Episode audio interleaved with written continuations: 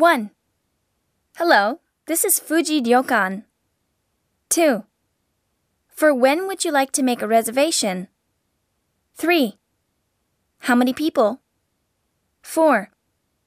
How many nights would you like to stay? 5. Two nights stay from June 8th to the 10th? 6. We have a vacancy. 7. I'm sorry, but we have no vacancies. 8. What kind of room would you like? 9. Would you like a room with or without a bath? 10. Would you prefer a Japanese or Western style room? 11. A Japanese style room without a bath is available. 12. There's no bed in the room. 13.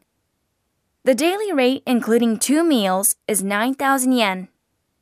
14. The rate without meals is 8,000 yen per night.